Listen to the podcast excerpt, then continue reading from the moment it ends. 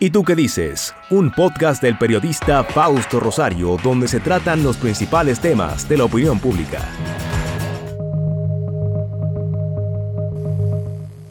Fue en un avión DC-3 que un grupo de oficiales de la Fuerza Aérea Dominicana se fue desde Santo Domingo y llegó hasta Puerto Rico, en donde dijeron que ellos eh, se negaban a lanzar eh, cohetes eh, o buses o cualquier tipo de artefacto explosivo en contra de ciudadanos civiles. Están los nombres de los oficiales, los tenemos, lo vamos a mostrar en un momento, pero me gustaría recibir el testimonio de Manfredo precisamente sobre qué pasó con esos oficiales de la Fuerza Aérea Dominicana que tomaron una posición diferente. Ustedes no pudieron llegar a los aviones, no pudieron, Manfredo, utilizar ningún avión, pero este grupo de oficiales sí tomó un avión, un DC-3, y terminaron en Puerto Rico. Cuéntenos cómo fue. Aquí está, fue el 27 de abril, el día de la batalla fuerte en el Puente Duarte, cuando los pilotos de la Fuerza Aérea aterrizaron en Puerto Rico a bordo del DC-3 eran los pilotos eh, coronel Manuel José Rodríguez Negrón, el capitán Ricardo Antonio Boden López y los tenientes pilotos Bienvenido López Belén y Rafael Hernández Beato. Cuénteme, don Manfredo. Sí, eso, eh, cuando pasó todo eso, nosotros estuvimos presos. Eh, pero con Boden nos enteramos después cómo pasó la cosa. Él el Boden lo tenían, eh, porque Boden trataba de convencer dentro de él. Y a él no, los servicios que le, pedían era, eh, vaya a llevar a, un personal a Santiago, a Barahona, en, el DC-3 o el C-46, que eran los transportes que habían allá. Entonces, él andaba con López Belén, que le decían el Chacal, Negrón, que era su compañero de siempre, y Hernández Beato, él tenía, estaba renteando una, una mesa o algo, tenía, el caso es que él era, que tenía que ver con ese negocio de, de, la comida, y él dice que, que Boden lo llevó secuestrado para allá, pero que va, después se, él regresó, pero siempre fueron amigos, se, portó muy bien, ellos se portaron muy bien todos. Boden tomó esa decisión en un viaje de eso que lo mandaron a Santiago. Eh, con armas para... Eh, tenían sus armas de reglamento encima, pero no andaba el avión artillado para misión de ese tipo, sino de carga y de transporte. Entonces ahí fue que él aprovechó, porque Boden estaba ya que no, no aguantaba, él todo el tiempo tuvo claro Boden y habían unos cuantos. Eh, lo que pasa es que, como yo le dije, lo inmovilizaron allá. Ah, déjeme decirle otra cosa. Cuando llegamos ahí a la jefatura, don Pimpo de los Santos no, no nos trataba de convencer y, y lo veíamos abrumado. Sin embargo, el coronel subjefe de la Fuerza Aérea, Cruzado Piña, estaba muy activo, mandando a bombardear, no, que mándame esto para allí. Nos dimos cuenta, Durán y yo, que, Pimpo como que no estaba muy gustoso en, eso. Él era el jefe de Estado Mayor. Entonces su jefe sí estaba. Tal es así que en una nos pasa por al lado y le dice a Durán, ¿tú crees que yo no voy a creer que ustedes son comunistas? anda vestido como el 14 de junio, que tenía una camisa eh, eh, azul o verde y un pantalón negro. Y Durán lo, que se, se, rió a carcajada de esa expresión. Ese era esa, ese anticomunismo rabioso que tenían algunos.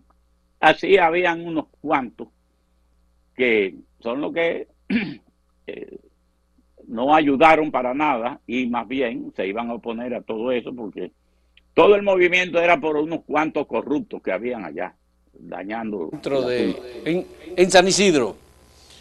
Bueno, hay que decir que en el caso del Hotel Matún en diciembre, luego del acuerdo que se formuló eh, en el intento de asesinato de Camaño, Montesarache y los demás constitucionalistas, le ordenaron a la base militar de Santiago despegar con unos aviones y atacar al Hotel Matún. El jefe de la Fuerza Aérea en Santiago se negó, voló los aviones, pero dijo que no tenía material bélico, que no tenía armamentos y nunca disparó contra el Hotel Matún, ni aceptó las órdenes que le estaban dando desde San Isidro. Es que habían oficiales que estaban del otro lado, pero eran íntegros también. Eh, porque usted puede estar eh, de una manera u otra, eh, en, viendo una cara u la otra, pero lo que debe de estar en juego es la integridad de la persona.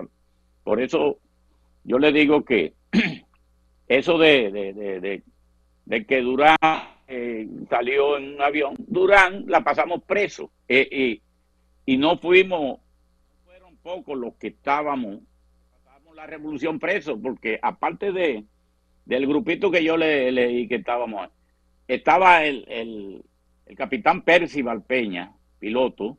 Él tiene otro hermano que eh, sale mucho en la televisión, pero ese no es él. Percival eh, eh, estaba, lo tenían medio controlado de la revolución, pero si no podía manifestarse, pero no lo tenían a él y a Víctor Cueva Mayor, un teniente, también compañero de nosotros. Estaban por ahí detenidos, no en la cárcel, para él lo tenían en, un sitio eh, con ciertas libertades, vigilado. Eh, Percival, gracias a Dios, está vivo todavía. Eh, mientras que la mayoría que yo le menciono ahí ya han muerto la mayoría. Don Manfredo, me gustaría saber, ustedes vieron lo que pasó, eh, cómo la guerra terminó, Balaguer ganó las elecciones y tan pronto Balaguer eh, gana las elecciones, los militares que quedaron con Joaquín Balaguer gobernando, tomando decisiones, eran los militares que estaban en el lado contra los constitucionalistas. ¿Qué mensaje fue ese para la oficialidad de la República Dominicana. Camaño obligaba a Carabina, como dicen, eh, firmó el acta institucional eh, para eso. Que si no se iba a ganar una guerra, y se firmó, pero que no respetan acuerdos, nadie. Ahí todo se soslayó del lado de la gente de San Isidro, y eso fueron lo que tuvieron siempre en la eh, los preferidos. Nosotros ya sabíamos, muchos lo mandaron fuera, ¿no? Otros tuvieron que irse. Otros quedamos en el país, eh, perfil como le digo, eh, sin aparecerse mucho en ningún lado. Sabemos ya que la carrera militar había terminado. Lamentablemente porque el grupo de militares que quería cambio constitucionalista, éramos los que estábamos mejor preparados moralmente, era una materia que se daba en la, en la academia, eh, técnicamente y, intelectualmente, porque usted sabe que la mayoría de los oficiales que tuvo Trujillo con, como en todo, que le decían cajota, lo, lo subían sin tener muchas preparaciones, ni cursos, ni nada.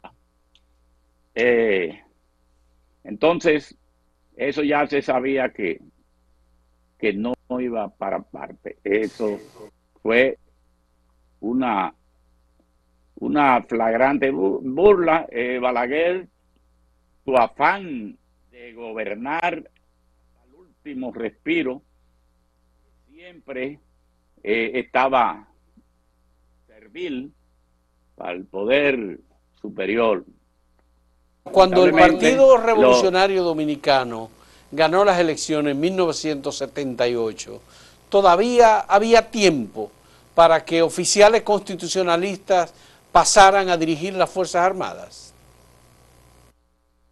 Eh, ahí estaba eh, que tuvo Núñez Noguera, que está vivo todavía, con, con eh, en el cuerpo de, de, de, de, ¿cómo es? De, de, de San de Guzmán. Eh, había la Chapelle, estuvo activo. Sí, así. ellos eran muy militares, sobre todo la Chapelle. Si hay que buscar un es un ejemplo. Jorge Marte, Jorge Marte Hernández estaba ahí también. Sí, algunos que eh, estuvieron, pero olvídese, eh, la mayoría de tuvimos que buscar en la vida civil eh, otros rumbos. Eso fue vedado. También en el gobierno del PRD. es que una cosa es con guitarra y otra con violín. hay mucha doblez, hay muchas cosas que cuando lo aprietan ceden y los políticos que han seguido han ido degenerando cada vez más y más.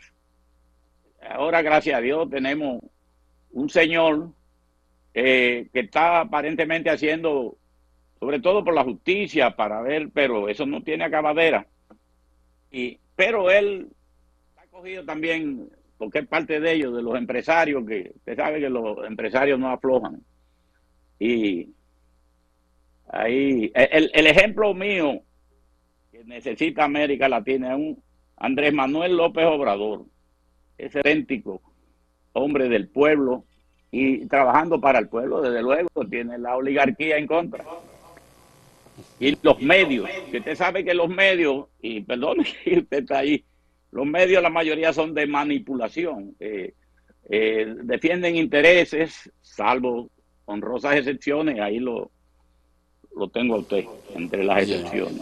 Pero usted se fue a vivir a Estados Unidos eh, y usted ha hecho una parte importante de su vida en Estados Unidos, que fue precisamente el país que decidió invadir a República Dominicana en el año pero oiga lo que le va a decir. Usted rechazó esa intervención militar. Mi, mi mamá era puertorriqueña y teníamos la ciudadanía americana cuando quisiéramos. Yo nunca la quiero Ahora, cuando yo vi que en ese país no tiene arreglo, perdone que se lo diga en su programa, ese país no tiene arreglo, me voy para allá. Ya, eh, ya yo estoy, eh, eh, no estoy en ningún tipo de actividad. Y viene más, porque hijo mío, una leucemia, lo trajimos para acá en el mismo tiempo en que le salió la, toda la, la, ciudadanía y la cosa, los, papeles. Y decidimos quedarnos aquí. Eh, cuando eh, eso fue en el 2004. El país no tenía arreglo, Manfredo.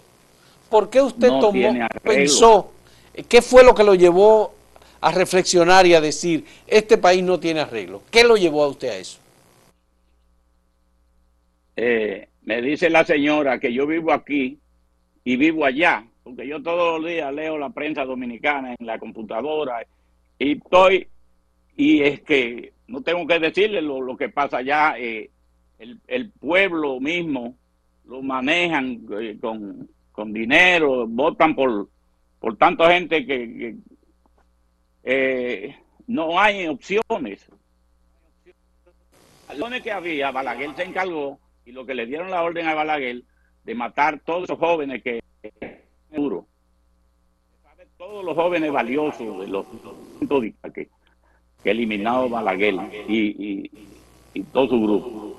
¿Y usted no cree que en Estados Unidos existe el mismo problema? De que los ricos son los que toman las decisiones y de que oh, pero aquí, hay problemas bastante parecidos. Aquí venía uno, Bernie Sanders, un hombre que quiere una cosa. Una vez le, le dieron metieron cuarto para que saliera el otro que está ahí. Está trinando guerra. Nosotros no queremos que se... un Jimmy Carter, un, un Lincoln en este país. Alguien tiene que salvar también.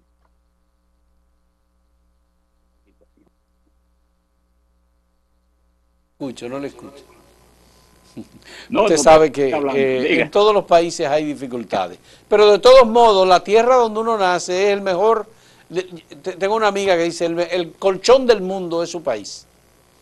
El sitio donde usted cae parado, aunque lo tiren boca arriba, es en su país. Donde usted tiene derecho es en su país. Sí, de vez en cuando voy y doy la vuelta. De los pocos que me van quedando de la familia también, también cuando pasa el tiempo Estamos medio bien ahí.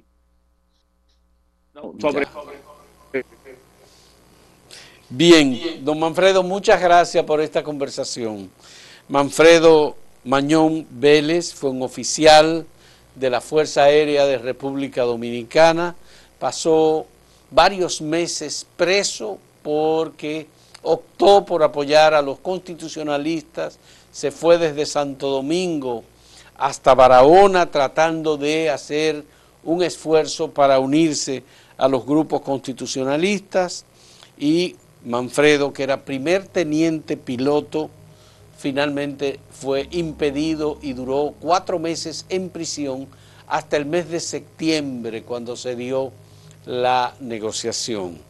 Eh, Manfredo junto con eh, Melquíades Oviedo Durán Romero, otro oficial de la Fuerza Aérea Dominicana, que fue su compañero en todo este periplo, lo recuerda y tiene pues eh, esta experiencia que lo ha llevado a darnos este testimonio a propósito de un recuerdo que presentamos de un joven de la, del, ensanche Osama, Julio Domínguez Beltré, que también vive fuera del país, que vino de visita al país y quiso contarnos su testimonio sobre cómo las fuerzas constitucionalistas habían derrotado en el puente Duarte a los miembros del CEFA y del grupo de San Isidro que eh, impedían o trataban de impedir que, que Juan Bosch gobernara República Dominicana. Manfredo, muchas gracias, me alegra muchísimo, sé que hemos tenido muchas dificultades técnicas, pero le agradezco muchísimo su paciencia y le agradezco mucho el testimonio que nos ha ofrecido. Le doy la palabra para que se despida de los amigos que nos siguen y nos ven en televisión y en YouTube también. Gracias a ti. Como colofón, puedo decir que cuando estábamos eh, prisioneros en la cárcel de San Isidro, llamada el Aguacatico, eh, dice que una noche nos mandó a buscar Wessing, eso dicen, eh, para interrogarnos a la medianoche eso fue un rumor. Y el general de los Santos se negó y sea verdad o no, es un gesto que lo enaltece a él. Eh, por eso ese señor eh, gozó de nuestra consideración siempre, don Pimpo de los Santos. Eh, si fue rumor o no, no, se, no se ha firmado. Bueno, muchísimas gracias Manfredo Mañón Vélez, muy agradecido que siga en salud y que siga atento a lo que pasa aquí en la República Dominicana, que seguirá siendo su país. Señores, muchas gracias por la compañía en este diálogo, tratando de recoger versiones y situaciones distintas que se dieron en un proceso que es muy complejo, no ha sido lo suficientemente estudiado y hay que recoger la mayor cantidad de testimonio posible con personas que estuvieron en los hechos, muchos de los cuales ya han ido poco a poco, lamentablemente, desapareciendo. Muchas gracias por participar de este programa y hasta luego.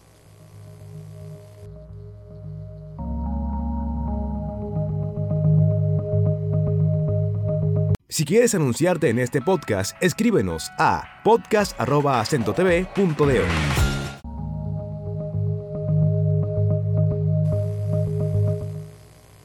El conflicto de abril de 1965, que inició como una diferencia entre militares constitucionalistas y militares que favorecían el golpe de Estado al profesor Juan Bosch y el no retorno de Juan Bosch al gobierno dominicano, eh, involucró a diferentes organismos de las Fuerzas Armadas Dominicanas.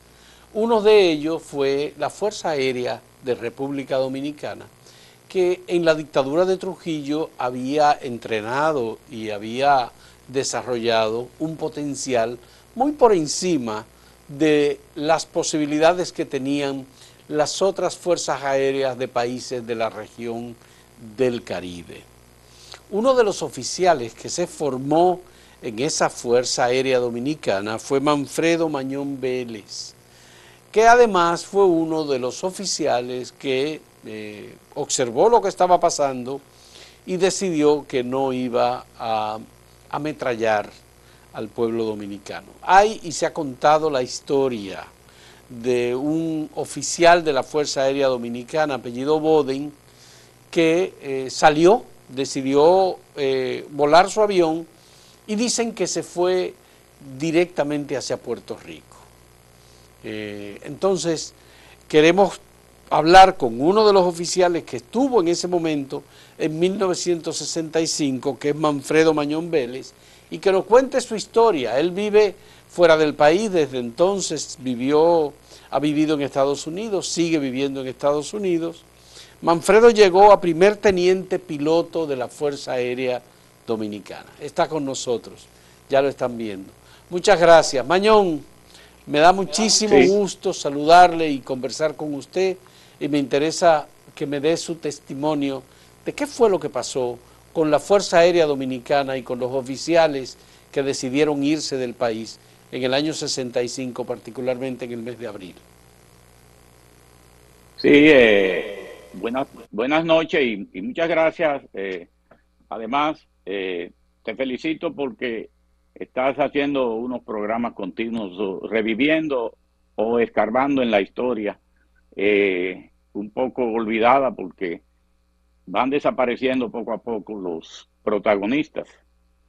Eh, eso fue una época eh, de, las tantas transiciones que tiene nuestro país. Al, al, ocurrir la muerte de Trujillo, eh, habían esperanzas de, de cambios positivos, porque si salimos de una dictadura, pues se supone que queremos vivir en verdadera democracia. Entonces, eh, al darle el golpe al gobierno acabado de un verdadero eh, líder que, tenía en mente darle cátedra a, este país de cómo se ejercía la democracia. Los sectores que todos sabemos, eh, de afuera y de adentro, eh, notaban en eso porque cuando se juega claro, ahí viene la, hay que apretarle la soga a ellos. Eh, bueno, había una conspiradera.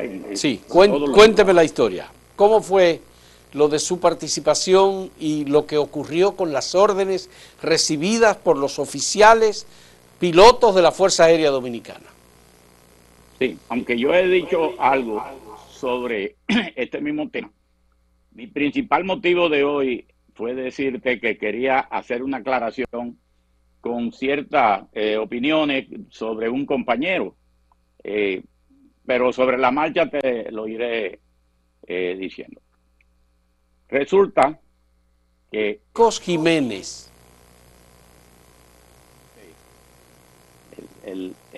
Tenemos que decirlo, Manfredo. Ajá. Sí. Adelante. Dígame.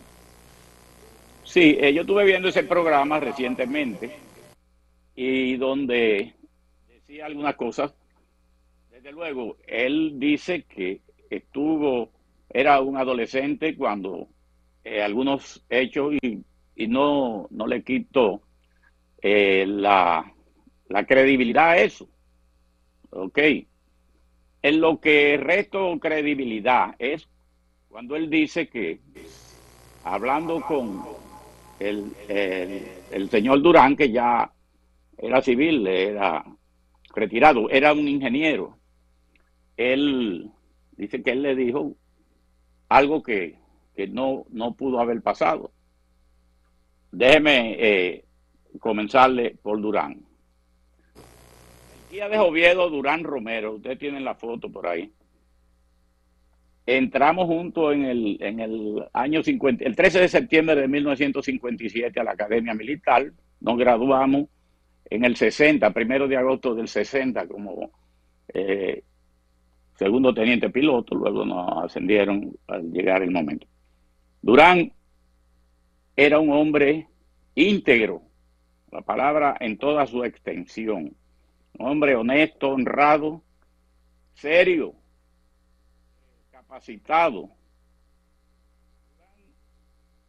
Aparte de, allá hizo un curso sobre turbinas y sobre seguridad aérea, lo mandó la Fuerza Aérea a Estados Unidos. Durán dominaba el inglés, aparte del castellano y el francés. Durán eh, estudió en la, en la Universidad Autónoma de Santo Domingo. Precisamente después que pasó la revolución, me, junté yo con él eh, un día le dije, vamos a meternos en la universidad a ver si hacemos algo más, porque esto va para largo. Eh, fuimos a inscribirnos. Él se pudo inscribir, yo no, porque yo tenía una materia pendiente y no había como mucho eh, tiempo o circunstancias para yo presentarla. Bueno, él estudió ingeniería electromecánica. De ahí se graduó, se eh, comenzó a trabajar en la corporación de electricidad. Como él era experto en esas plantas, en turbinas, esas que tenían en los minas, ahí tenía su asiento. Luego lo mandaron a, a Barahona, que también había de la misma planta. Y, ahí él parece que fue que conoció al, joven que expuso la idea. Pero vuelvo y digo, la Romero. Sí, déjeme hacer la aclaración, eh, eh, eh, don Manfredo. Se trata de Julio Domínguez Beltré. Es un joven que tenía unos 13 o 14 años y que vivía junto con su madre en Los Minas y que él dice que Durán llegó hasta su residencia, la residencia de su madre, que era su tía, la tía de Durán, diciendo que las fuerzas de Camaño habían acabado con la gente de San Isidro. Se refiere a Durán, ese oficial, de acuerdo. Aclaramos eso porque ahorita habíamos hablado de que se trataba de Marcos Jiménez. No es Marcos Jiménez el que da el testimonio, sino Julio Domínguez Beltré. Bien, continúe con el relato. Sí, entonces, eh, déjeme, eh, ahí le voy a hacer un recuento breve de, nuestra misión. Nuestra misión, cuando estalla la revolución, eh, yo tenía un carrito deportivo que andábamos él y yo recorriendo, no fuimos por el puente, no fuimos, era un mare magnum lo que había llegamos a una conclusión, él y yo. Vámonos a ver si no vamos a ir a San Isidro, porque ya ahí lo que están, están, están más o menos cohesionados. Sucede en San Isidro algo que mucha gente no ha dicho. El que pica adelante lleva la de ganar. Que para descanse. En el cepa se puso rápido y fue y bloqueó a los pilotos, le plantó tanques y cosas. Ya los pilotos lo que podían hacer ya era tarde. Tenía que haber un tipo que pensara rápido al principio, que no, no lo hubo, eh, tomara decisión para haber cambiado la historia. Entonces ya los pilotos estaban, eh, eh, eso son méritos de Chinino con, con el CEFA, con Messi. Bueno, nosotros cuando tomamos la decisión de ir a Barahona, que fracasó porque queríamos que la base de Barahona se sumara a la revolución, como fue el grupo de Chaguito a Santiago, para que la base de Santiago, los pilotos de Santiago, se sumaran a la revolución. Ellos fueron a Santiago, nosotros fuimos a Barahona. Eh, regresamos, eh, de Chepa no caímos presos, no nos agarraron porque salimos un poco con tiempo. En San Cristóbal nos detienen la gente de Salvador Lluveres eh, Salvador Lluveres era chinino, otro de los, de los grupos San Cristóbal. Habían estado apoyando la revolución, pero cambiaron el chucho. Cambiaron de dirección. De dirección. Sí. Y cuando nos detienen a nosotros, nosotros andábamos vestidos civil, pero teníamos nuestra pistola. Nos identificamos como oficial piloto. Entonces, dice, nos invitaron que ellos estaban preparando un asalto al Palacio Nacional. Durán y yo nos miramos y parece que ellos captaron la, perplejidad de que no, cómo íbamos a, a, a, un grupo que iba a asaltar a, a nuestros compañeros. Parece que ellos no se tragaron la, la, la, cuestión de nosotros y nos metieron al calabozo. Al día siguiente nos remitieron a, a San Isidro en, un, en un helicóptero, no, no, no llevó. Allá cuando nosotros llegamos, eh, déjeme decirle detalles que la otra vez no le, no le dije. Cuando llegamos a, a la jefatura, nos estaban esperando ahí. Y don Pimpo de los Santos, que Dios lo tenga en su gloria, eh, nos trató de convencer, pero nosotros decíamos que apoyábamos el movimiento rebelde. Fíjense, ahí llegaron dos oficiales superiores, coroneles Vera Toribio, que eran dos hermanos, que habían llegado, lo apresaron igual que nosotros, que estaban apoyando la revolución. Pero ellos de una vez se plegaron, se pusieron a favor de ellos y y siguieron activos ahí. Nosotros no. Nosotros incluso nos manda un periodista que tenía ahí, que a lo mejor usted lo ha oído mencionar, porque es de otra época. Jules Dubois, del Herald Tribune. Sí. sí. Ahí fue a interrogarnos, como a, a, depurarnos. Ese periodista estaba eh, a favor de la gente de San Isidro, de los militares golpistas. Claro. Sí, porque él lo primero que nos dijo a nosotros, nos interrogó eh, individualmente, a, mí solo y a Durán solo. Y lo que me dice él que es que nosotros no queremos que nos pase lo de Cuba otra vez. Yo le dije, pero es que ustedes no tienen vela en este entierro. Eh, esa fue mi respuesta. Eh, lamentablemente, ellos vieron que con nosotros no, no podían eh, convencernos de nada, nosotros estamos firmes. Si hay una vez en la vida que uno tiene que decidirse, y ese fue uno de ellos. Entonces, cuando nosotros nos llevamos, no, no, nos llevan a, la cárcel, ahí es que yo le dije que nos encontramos con lo, del, de, Santiago el general Rodríguez Chavarría, Chaguito, le voy a decir el nombre para que no se me quede ninguno. Estaba el, capitán Ernesto González González, que le decían el gato, ese era, no era piloto. Estaba el capitán Francisco Tomás Rodríguez Conde, le decían el Pecuesú el capitán Odadis Cruz Ventura, todos eran pilotos. El capitán Ramón Napoleón Rojas Nolasco. Eh, Melquía de Oviedo Durán Romero, mi compañero. Diego Manuel Menimena, Roberto Julián Holguín H.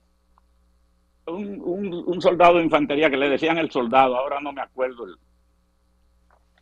Pero ahí también estaba preso eh, oficial compañero nosotros en la, Academia Militar, Arroyo Rosario, que había tenido un incidente y mató al, mayor Urrutia mm, de la policía. Y él lo tenían prisionero ahí.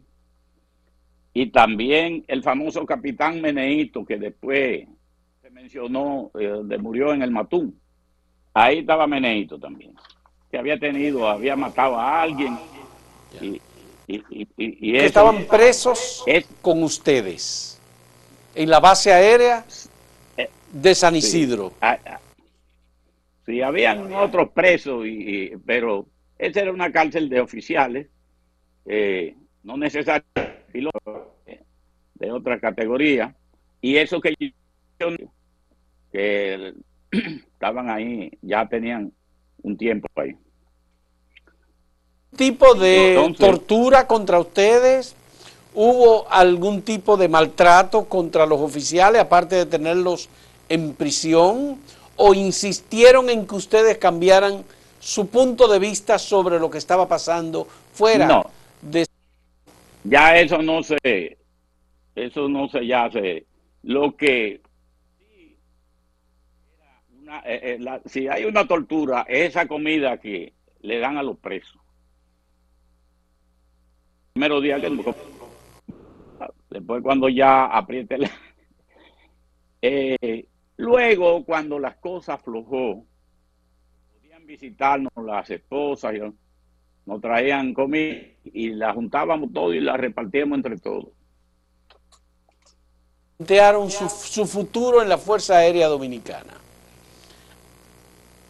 ¿Qué ustedes pensaron? ¿Iban a seguir? ¿No iban a seguir? Con el resultado que tenían con la presencia de los soldados americanos que estaban operando desde San Isidro. Hay un árbitro que, es árbitro, que no es más, está del otro lado. El que tenía conciencia de que... Y mire cómo sigue todavía el país eh, no, no hay evolución en eh, la política eh, por sectores poderosos y, no hay vuelta floja. Por ejemplo, ¿qué hizo? ¿Se quedó en las Fuerzas Armadas o lo votaron a usted? Bueno, eh, por ejemplo, hay otra historia. Eh, nosotros teníamos que andar un, un cuidado, un bajo perfil, vamos a decir. Estaban asesinando constitucionalistas. Tengo dos casos que puedo decir que tuve cerca ahí la familia de la señora mía vivía en Jaina y ahí tuvimos en lo que se, investigaba el asunto. Estábamos residiendo en Jaina, en, las casas de la, del ingenio. Estoy yo, día que salgo en, en el vehículo, yo me había quedado sin armas de reglamento desde luego no nos la van a entregar cuando nos, no, nos soltaron de la cárcel. Pero con una granada eh, que me consiguió alguien. Entonces un jeep de, del ejército que está revisando nos para.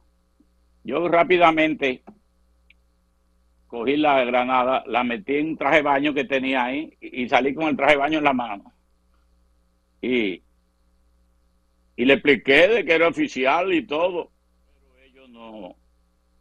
Entonces yo me quedé esperando, buscaron a ver si encontraban armas o algo ahí en el vehículo, no encontraron nada. Y dije, si se equivocan aquí, esta granada lo vamos a volar todo. Nos dijeron, vayan. Yo dije, mira, yo andaba con esa granada disfrazada en un traje de baño. Entonces, otro día, allá mismo en la galería de Jaina, estaba yo en la noche viendo fresco ahí en la terraza. Y me dice la, suegra, que en paz descanse, me dice, muchacho, ¿qué tú hacías ahí? Entra para acá, ¿qué tú hacías ahí solo? No acababa yo de... Una patrulla se paró ahí al frente, miró, que me habían no me vio y se fueron. Y así mataron gente eh, parado en la galería de su casa. Arias Collado. Usted sabe muy bien. El caso de Arias Collado, que fue secuestrado y asesinado. Y otros más, muchos otros más. Nosotros ah, nos dijeron que había un grupo que estaba en la, en la policía, en las Fuerzas Armadas, dedicado a, a ese oficio de,